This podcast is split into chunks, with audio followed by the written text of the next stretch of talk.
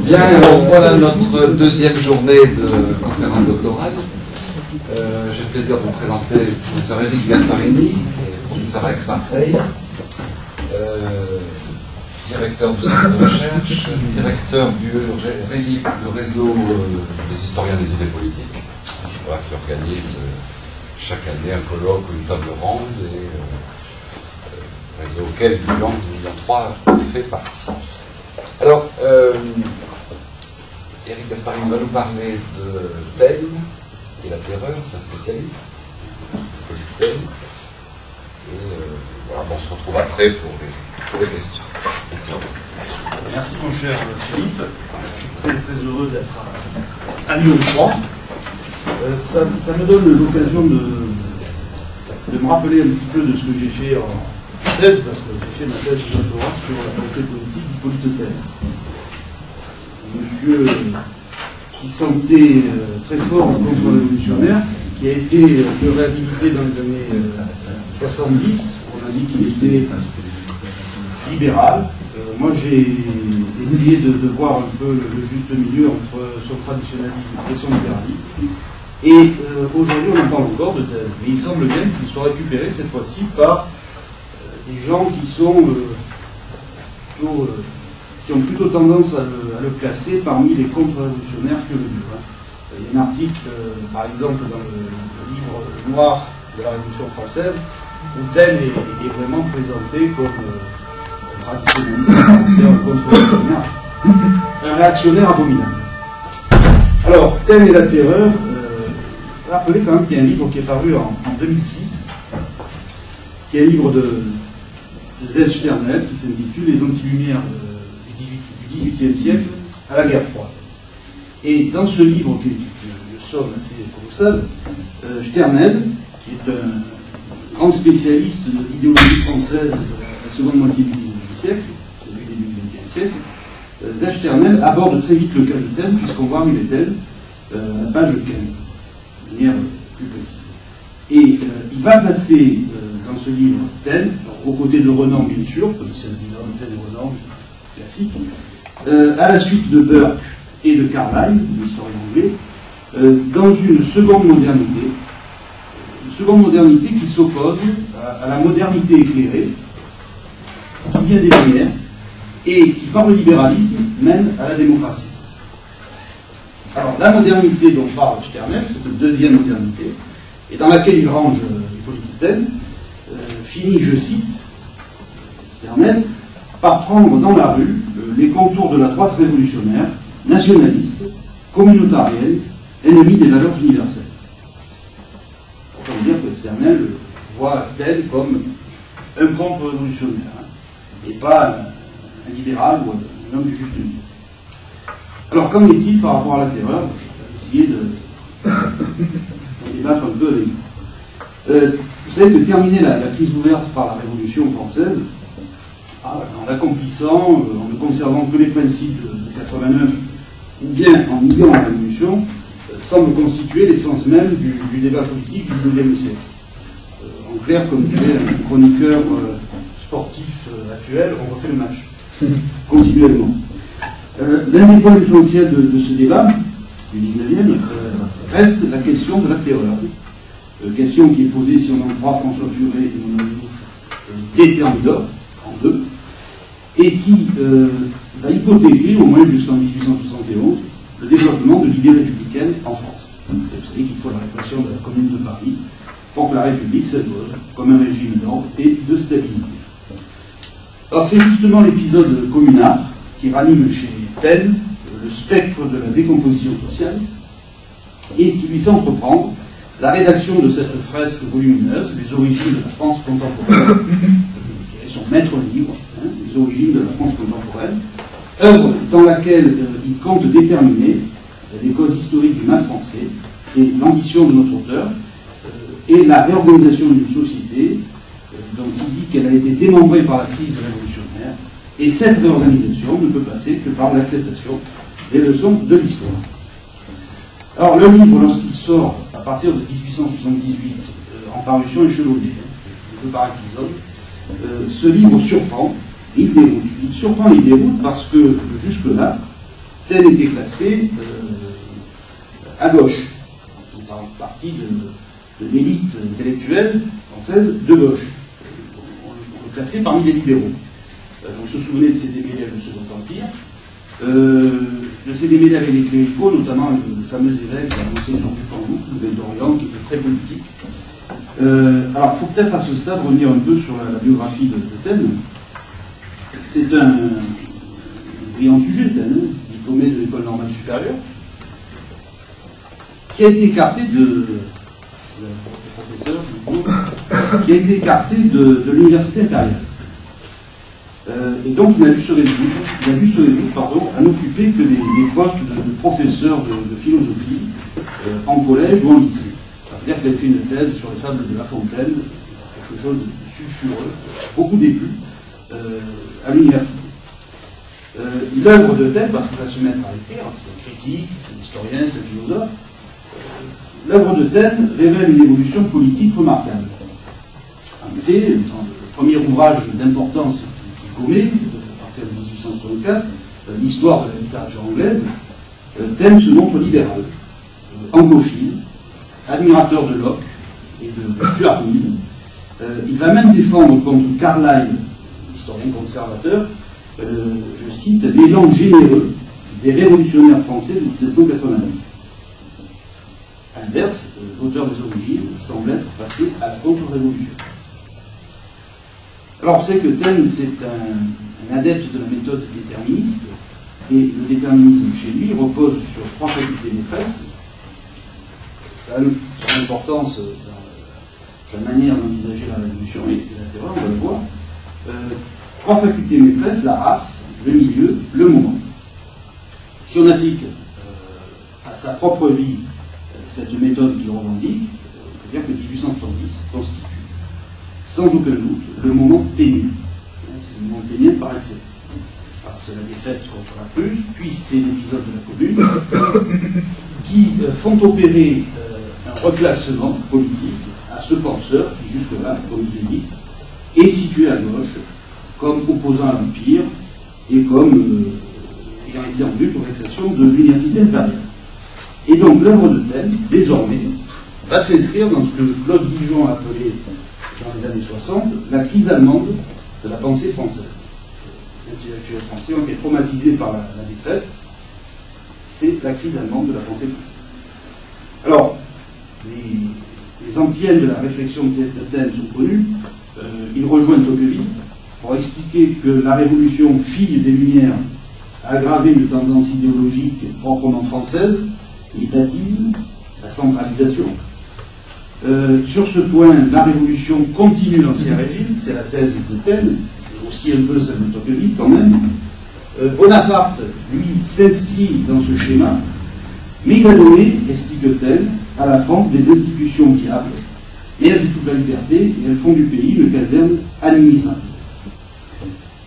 Et dans l'analyse qu'il mène sur la Révolution, qu'il s'agisse de la période de la Constituante ou de la période de Jacobine, une véritable obsession pathologique apparaît, le contrat social de Rousseau, qui, selon elle, dès 1789, constitue le soubassement idéologique de la France contemporaine. Horrible le trait fort, origines, c'est-à-dire assez outrancier. Alors, c'est aussi en positiviste, parce qu'il est disciple de Comte, même si euh, c'est bien avec la théorie comptiste sont parfois fait lâches, c'est aussi en positiviste qu'il entreprend cette, vaste enquête sur la Révolution.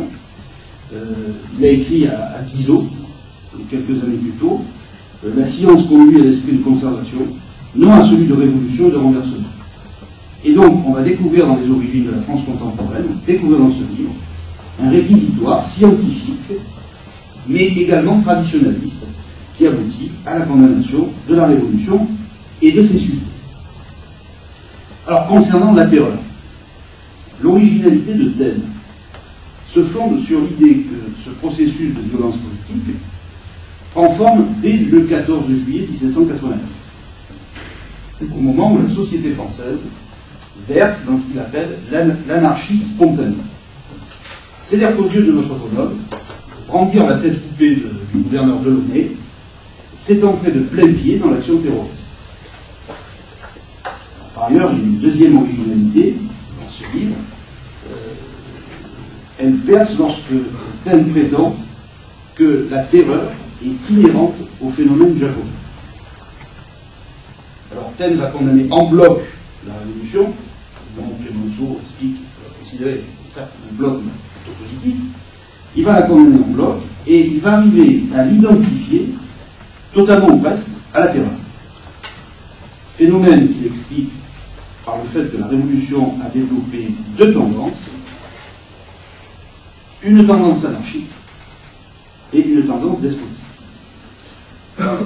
Dans son esprit, la première tendance, la tendance anarchique, c'est l'effet d'une psychologie qui est propre au peuple français et qui est particulièrement exacerbée chez les Jacobins.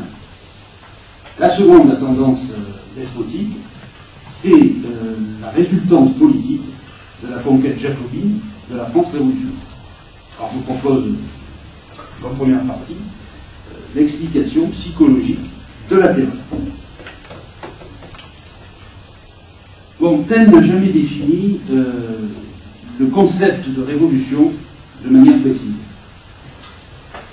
Euh, il considère que la révolution, c'est euh, la naissance d'un grand sentiment.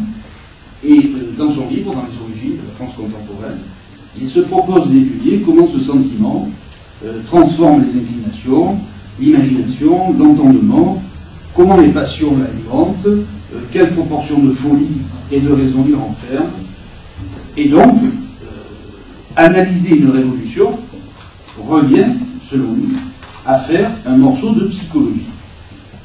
À ce titre, tel est sans doute le précurseur, mais l'un des précurseurs euh, de la psychologie des foules, de gens qui ont initié au XIXe siècle, et qui sera euh, particulièrement illustré par un auteur comme Gustave Le Bon,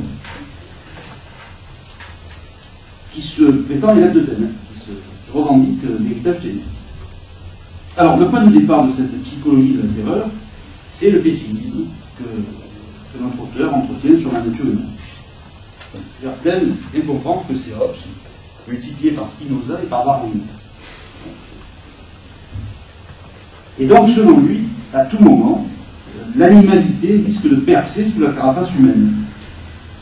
Euh, L'homme risque de devenir ou de redevenir un singe, carnivore, carnassier, cannibale. Euh, la nature humaine véhicule ainsi un fond persistant de brutalité, de férocité, d'instinct violent, destructeur. Alors, bien entendu, c'est une analyse qui s'oppose au mythe du bon sauvage cher à Rousseau, cher au philanthrope des Lumières, et ça s'oppose aussi au credo révolutionnaire de la perfectibilité humaine. Donc pour Taine, seule une société hiérarchisée et humanisante peut endiguer ces passions euh, humaines négatives. Et euh, selon lui, dès que les circonstances détruisent les freins que la civilisation oppose à sa nature, l'homme retombe subitement à l'état sauvage. Or, qu'a fait la Révolution Elle a rompu les digues. Elle a rompu les digues sociales. Elle a amené une dissolution entière du corps social. Et elle a amené la ruine pour tout individu de la confiance et de l'obéissance. Elle est. Dans une vision organiciste, il la compare à une maladie générale, euh, métastasée partout, qui éclate dans tout le corps social. Euh, bref, c'est un mal organique. Et donc, sont ainsi rendus intelligibles les étapes du processus terroriste, les excès des journées insurrectionnelles qui jalonnent l'histoire de la Révolution, les massacres de septembre 1792, la radicalisation de la violence politique. Euh, bref, la terreur, c'est quoi? C'est la forme que revêt cette dissolution et elle marque l'effondrement de la société humaine et le retour de l'homme dans l'état de nature. Alors, et deux secondes pour décrire, en, en utilisant le mot de thème, euh, les journées d'octobre 1789. Vous savez, c'est lorsque les Parisiens, plutôt les Parisiennes au début, vont à Versailles, euh, massacrent quelques gardes du corps et récupèrent le boulanger, la boulangère et le petit mitron. Et on ramène le roi, la reine et les enfants à Paris. Rappelez cette journée euh, célèbre. Alors déjà, il y a une description de la foule. Alors la foule qui va à Versailles, c'est quoi? Ce sont des femmes ameutés par la disette, agités par les passions de la cervelle. Quant aux hommes, ils sont poussés par le besoin de domination. Et c'est pas très flatteur pour les révolutionnaires en marche vers Versailles. C'est le peuple qui va chercher son roi et, sa reine. Le quartier général de cette insurrection, c'est le palais royal. Alors le palais royal, aujourd'hui il y a Conseil d'État, mais à l'époque il y a des tripons, il y a des prostituées, c'est un grand lieu de débauche. Et bien entendu, pour tel, c'est là que se crée hein, l'insurrection révolutionnaire, c'est là qu'on décide. Il y a Camille Desmoulins, par exemple. Alors, voilà ce que dit-elle de ce lieu. C'est un foyer purulent, composé des passions les plus vénéneuses et des motifs les plus sales. Des femmes et des hommes immondes ont été embauchés. De l'argent a été distribué. C'est-à-dire qu'on a payé les poissards et les souteneurs pour aller chercher le roi, la reine et euh, le dauphin. Et puis voilà qu'arrive la monomanie homicide. Par exemple, parlant de la reine, thème qui est allé aux archives, hein. Alors, bien entendu, il a trouvé ce qu'il cherchait, il est allé chercher ce qu'il voulait trouver. hein. Parlant de la reine, voilà ce que dit euh, un homme, que j'aurais du plaisir, si je mettais la main sur cette bougresse, à lui couper le cou sur une borne, voulant lui couper sa tête, son cœur et fricasser ses pénible, Et puis, euh, Taine a récupéré les paroles d'un garde national qui dit il faut tuer les gardes du corps jusqu'au dernier, leur arracher le cœur et déjeuner avec. Et voilà la manière dont il écrit le retour euh, farandole, euh, roi, ministre, député, et puis le peuple qui allé chercher le roi, la reine et le dauphin à Versailles. Je cite Telle est la fraternité nouvelle, un convoi funèbre de toutes les autorités légales et légitimes, un triomphe de la brutalité sur l'intelligence, un mardi gras meurtrier et politique, une formidable descente de la portille qui, précédée par ses insignes de mort, euh, traîne avec elle les chefs de la France, rois, ministres, députés, pour les contraindre à gouverner selon ses folies et pour les tenir sous ses pieds, jusqu'au moment où il lui plaira de les égorger. Cette fois, on n'en peut plus douter, la terreur est établie et à deux pas. Alors, on l'a dit tout à l'heure, Taine propose une philosophie euh, déterministe, assez électorale. Et en disséquant la, psychologie euh, sociale de l'individu et des foules révolutionnaires, il établit qu'une prédisposition maîtresse et supérieure régule le comportement humain. L'homme, en tant qu'être social, est un produit euh, historique de la civilisation qui découle donc de la race, du milieu, du monde. L'individu est ainsi relié à une tradition, un passé, une famille.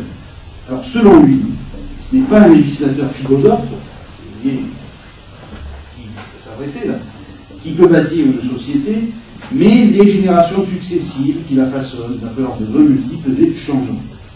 Alors, tel est ici en communion de pensée avec euh, Sacchi, par exemple, qui expliquait que les institutions, les législations n'étaient pas le résultat du caprice du législateur, mais l'aboutissement d'un long développement historique inconscient.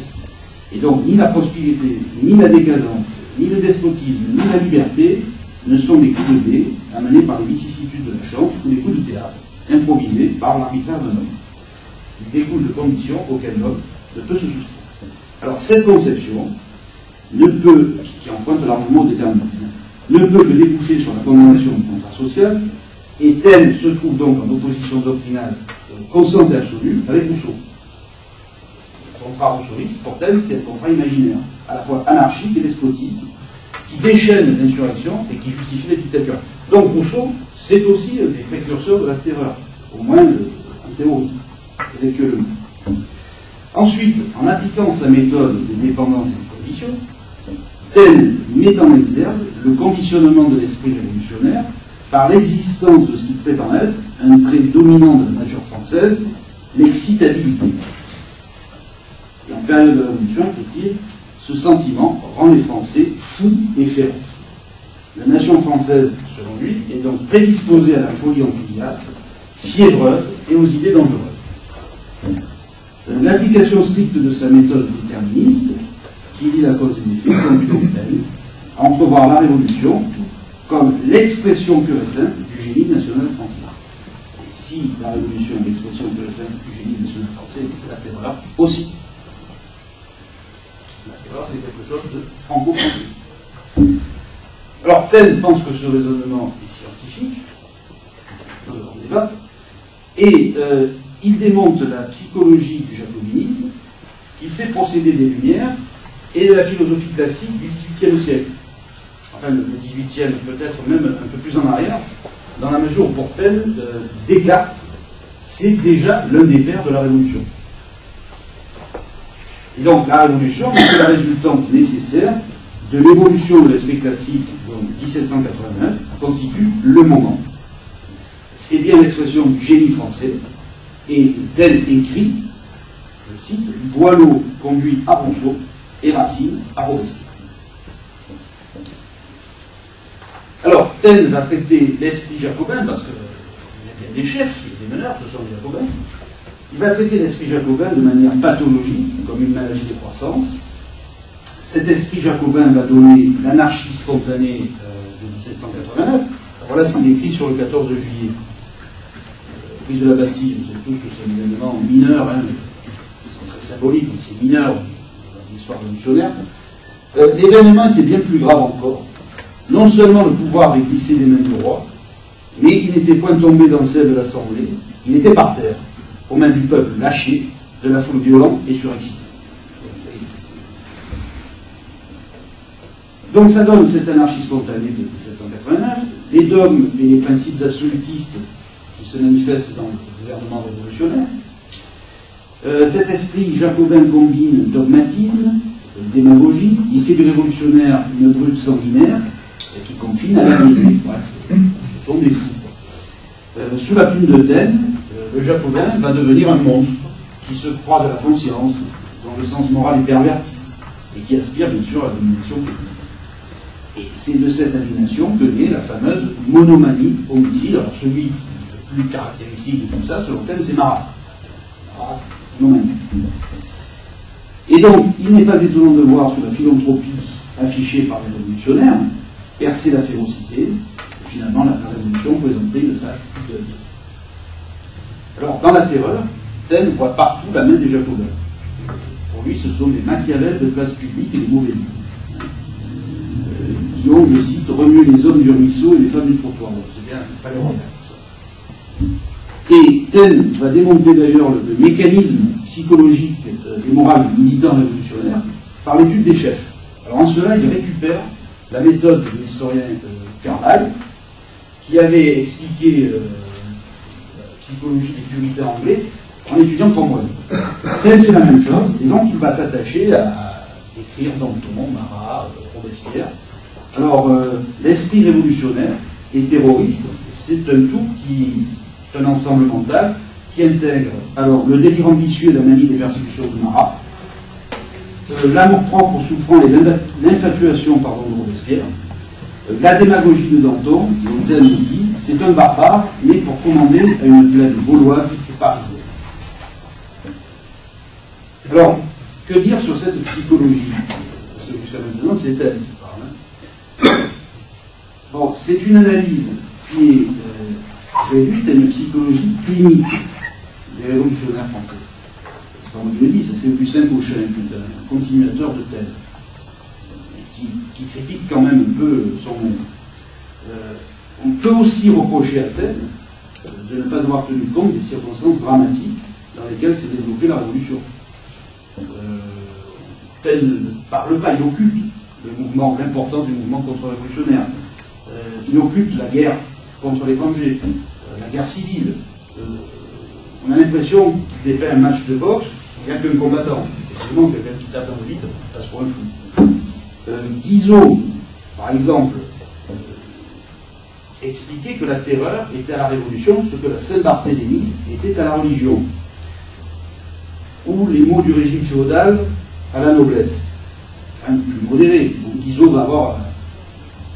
Bon, Guizot est mort hein, quand elle écrit les, origines, mais euh, paresse, euh, qui sera pourtant, qui revendiquera euh, tel comme maître, euh, écrira Tant d'injures aux Jacobins atteignent celui qui croit à l'énergie à l'héroïsme. Et même Renan, qu'on associe souvent à Athènes, de manière peut-être un peu, rapide, euh, lui reprochera de ne dévoiler les choses qu'à moitié, euh, représentant ce qui était horrible, euh, mais masquant ce qui était sublime, et grandiose dans la Révolution. bien entendu, les républicains, les historiens républicains vont condamner son œuvre, clou au pilori de l'université républicaine, et euh, l'un des principaux d'entre eux, Alphonse Hollard, traitera-t-elle de conservateur épouvanté et furieux. Quand on dit ça, pas penser autre chose. Deuxième partie, l'explication politique. Alors, vous avez compris que le Jacobin, c'est l'échantillon favori du docteur Penn, qui a parfaitement compris, lui, ça on ne peut pas lui, enlever, que le jacobinisme était à la fois un pouvoir et une idéologie. C'est exactement ce que dit François Furet dans Penser la Révolution. Pouvoir et une idéologie, c'est-à-dire un système d'action et un système de représentation. Alors, selon Thème, les Jacobins constituent une minorité active et organisée, euh, dont il entend dans ce, livre, euh, l'ensemble des fresques, des origines, euh, dont il entend dévoiler les rythmes d'accession au pouvoir. Sans pour autant reprendre la thèse de Darwin, la thèse du complot, Taine aboutit à la peinture d'une France révolutionnaire dans laquelle s'est tissé un réseau de sociétés politiques et populaires le club parisien étant la, société mère. Et donc, thème décèle dans le jacobinisme euh, l'émergence d'une politique militante prête à la conquête du pays. Cette conquête, explique-t-il, est rendue possible par les institutions mises en place à partir de 1791, qui à ses yeux livre tous les pouvoirs à l'élection et qui confère au club le contrôle des autorités. c'est le trait. Euh, ces institutions permettent à la minorité jacobine d'accaparer le pouvoir dans les municipalités, puis dans les assemblées primaires, enfin dans les assemblées représentatives, législatives, puis conventions nationales. Alors, arrêtons-nous deux minutes sur la Constitution de 1791, une minute.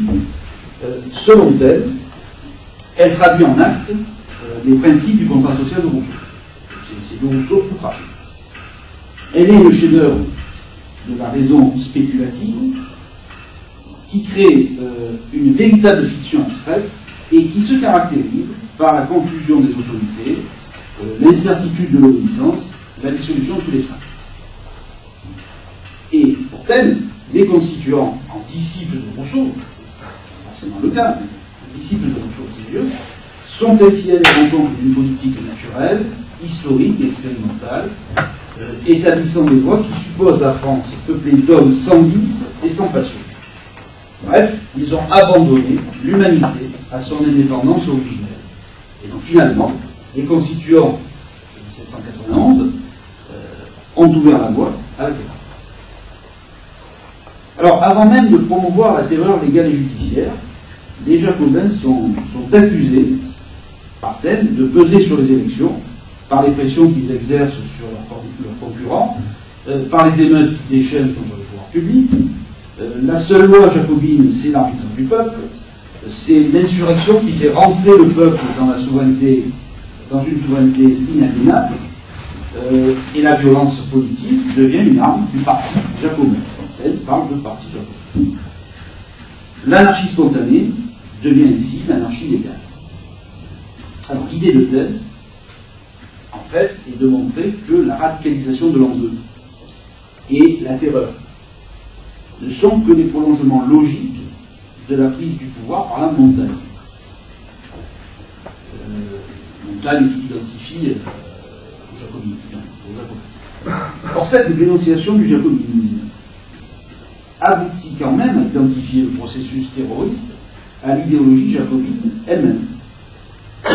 Et elle conduit également à la condamnation des principes démocratiques. Tel fait ainsi le procès de la Déclaration des droits de l'homme et du citoyen de 1789. Il fait le procès du constitutionnalisme volontariste qui caractérise la période révolutionnaire. Euh, pour tel, on a là une idéologie qui est propre à bâtir ou à détruire d'après un processus rectiligne, dont le chef-d'œuvre est la constitution de l'an 1. Alors, donc il dit qu'il s'agit d'un édifice imaginaire qui repose sur le préjugé égalitaire et niveleur. Euh, la liberté, l'égalité, la raison, ce sont des notions élémentaires de la pensée jacobine. Et Taine condamne tout ça en expliquant qu'il s'agit d'un axiome, un axiome de géométrie politique, auquel est associée une conception abstraite du code. tout ça est très frustré et peu développé. Et donc, souveraineté du peuple, droit de l'homme, euh, nourrissent le credo jacobin, dont elle entrevoit une fois de plus la matrice dans le contrat social C'est la faute Dès lors, les jacobins forment le peuple même. Euh, comme l'écrit le souverain est immédiatement dans les sociétés populaires. Donc, le jacobinisme devient l'expression de la révolution, et il aboutit à la désignation de l'homme nouveau, le héros révolutionnaire de salut que Taine dénonce en tant que modèle idéal tracé d'avance. Alors, l'idéologie jacobine, explique-t-il, implique l'idée de la régénération de l'homme naturel en vue de l'édification de l'homme social. Alors, selon Taine, cette volonté politique et sociale ne peut que déboucher sur la terreur. Comme il écrit, je cite, Celui qui se dresse contre le gouvernement révolutionnaire devient criminel et digne de tous les châtiments, car il se déclare rebelle et parjure, ennemi de l'humanité et traite au pacte social. Taine a quand même bien perçu, même si son analyse est exagérée, mais entière pour en débattre, il a quand même bien perçu le caractère inéluctable et irréversible du processus terroriste, qui ne laisse finalement euh, le choix qu'entre deux positions, l'une de participation et l'autre d'anéantissement. Et ce faisant, euh, il livre sa, sa vision de l'achèvement du système jacobin, sous le règne nominal, je cite, d'une théorie humanitaire, il couvre la dictature. N'est-ce pas affirmer que dès lors qu'une utopie se croit réalisable et qu'on veut la réaliser tout autour, elle devient une terreur? C'est en tout cas ce qu'écrira euh, Julien Freund. Alors, le neuf Thermidor et la chute de Robespierre ne constituent nullement pour thème la fin de la Révolution. Euh, le régime suivant, d'ordre puis le directoire, euh, sont accusés de reprendre le régime de 1793. Euh, va même jusqu'à considérer que le 13 Vendémien, il y a un général corse un connu, qui était au sur Saint-Roi, euh, 13 Vendémien, c'est la reconquête de la France par la bande jacobine. Donc, euh, le régime territorial, puis directorial, poursuit à ses yeux la, politique jacobine de déchristianisation, de, de consolidation du règne de l'égalité, avec d'autres termes, ce que Madame de Stahl envisage aussi, parce qu'elle avait accusé Madame de Stahl des institutions de l'an 3 d'alimenter le torrent révolutionnaire et non de l'arrêter. Mais bon, tel est quand même plus outré que Madame de Stahl. Euh, fait de la terreur donc un fondement et une conséquence euh, de l'idéologie jacobine de la table rase. Et ce faisant, il se place dans la continuation de l'irlandais ou de l'anglo-irlandais Burke. Son analyse euh, reflétait également l'influence de Hegel, dans la mesure où on peut trouver peut-être chez l'historien français, comme il dénonce les révolutionnistes, euh, l'argumentation que le philosophe allemand avait développée sur la terreur, dans ses principes de philosophie du droit, mais également dans son livre Phénoménologie de l'esprit. Euh, selon Hegel, je ne sais pas spécialiste de Hegel, selon lui, bien compris, la terreur peut être considérée comme un suicide collectif. La terreur, pour Hegel, c'est le moment de la liberté absolue. La liberté absolument pure, sans qu'une puissance quelconque soit en mesure de lui résister. Et donc, c'est la mort. Enfin, Taine, qui euh, a été longtemps qualifié de traditionnaliste, se distingue néanmoins du courant contre-révolutionnaire et il se rapproche des libéraux comme Tocqueville ou Rémy et même du républicain Gardier, en voyant dans la terreur la forme jacobine d'un retour à l'absolu.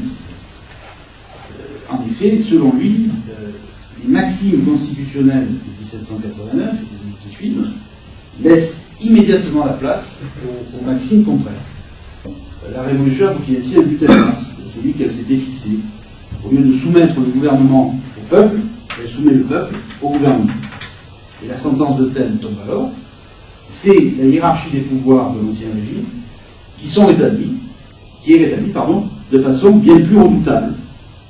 Euh, le jacobinisme dans sa phase despotique euh, nie les principes de 89, au moins sur deux plans, la primauté du corps législatif et la décentralisation, selon elle. Et donc, en restaurant l'instrument exécutif et le pouvoir central, il reconstruit ce que Taine appelle la vieille machine à contrainte, et il la manœuvre avec plus de mépris pour les droits privés et pour les libertés publiques que Louis XIV. Et donc, à ses yeux, la Révolution n'a pas réussi à débarrasser l'esprit français d'une conception rétrograde de la société et de l'État, dont il fait euh, remonter les linéaments à l'époque de Philippe le Bel. Alors, aussi au grand débat, c'est le début. Alors, on peut se demander quand même, dans la mesure où Taine emprunte à, à Tocqueville l'idée d'une continuité profonde de l'histoire, s'il ne considère pas que dans la terreur, l'ancien régime et la révolution ont conjugué leurs effets. Alors, pour conclure, vous avez compris, j'espère que c'est clair, euh, notre ami, euh, n'est pas vraiment un partisan de la Révolution française, ni même de sa conséquence ultime, la République. Alors, bien entendu, il y a beaucoup de déchets dans cette analyse psychologique et politique. Elle est euh, excessive et outrancière. Euh, D'ailleurs, au moment où Taine publie sa, sa grande fresque historique, la Troisième République euh, s'installe durablement, euh, sans verser pour autant dans l'anarchie spontanée et dans le despotisme. Donc les prévisions de Taine ont été quand même euh, contredites par événements. Toutefois, en évoquant le, problème de l'origine et du développement du jacobinisme, qui reste sa, sa contribution majeure à l'historiographie euh, révolutionnaire. Taine pose la question récurrente des rapports entre gouvernants et gouvernés, euh, la question centrale des rapports entre l'individu et l'État. Alors, sa dénonciation de la terreur, si exagérée soit-elle, permet quand même d'envisager les menaces qui pèsent sur, toute expérience démocratique. Menaces qui résident dans l'atomisation de la société, dans l'anonymat euh, et l'isolement des citoyens, par exemple. Et donc, de ce fait, et c'est peut-être pour cela, pardon, qu'on parle encore de thème, en tout cas euh, Sternel et, moi. Euh, de ce fait, il semble qu'il conserve quand même une, une grande acuité. Euh, son œuvre porte même une, une certaine capacité prédictive. Alors attention, attention, tel n'est pas un prophète, et ce n'est pas un messie politique de.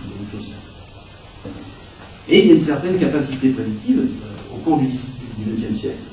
Le, développement des totalitarismes et euh, l'avènement des masses ont redonné vie aux inquiétudes de Taine sur le devenir de la liberté et sur le devenir de l'humanité. Aujourd'hui encore, les signes de humaine de notre époque n'est pas exempte, euh, nous force à lui prêter une attention nouvelle. Alors, j'ai commencé par Sternel, je terminerai avec lui, euh, presque. Euh, Sternel dans une vision très négative de Taine, parce qu'il est quand même très négatif, puisqu'il le met aux côtés de, Renan, euh, de Barès, de Maurras, je dirais dans une sorte de, matrice du fascisme.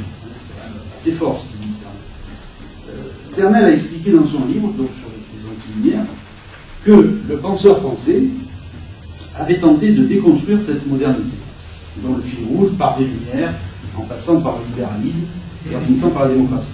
Alors, déconstruction, il y a eu, il a pu apprécier la charte de Taine contre la Révolution française, contre ses origines intellectuelles, contre ses conséquences politiques et sociales, mais il me semble que tout en déconstruisant, Taine a beaucoup bifurqué vers les libéraux. Il a beaucoup emprunté le rail tocquevillien notamment. Et il s'est immanquablement détourné des contre-révolutionnaires. Alors je ne terminerai pas avec avec Georges Pompidou, qui en 1953 a euh, publié chez une introduction à Taine, page choisie. Et voilà ce que dit Pompidou, euh, donc en 1953. Euh, L'œuvre de Taine forme avec celle de Michelet un dialogue qui est l'écho même du dialogue politique de la France. Je vous remercie.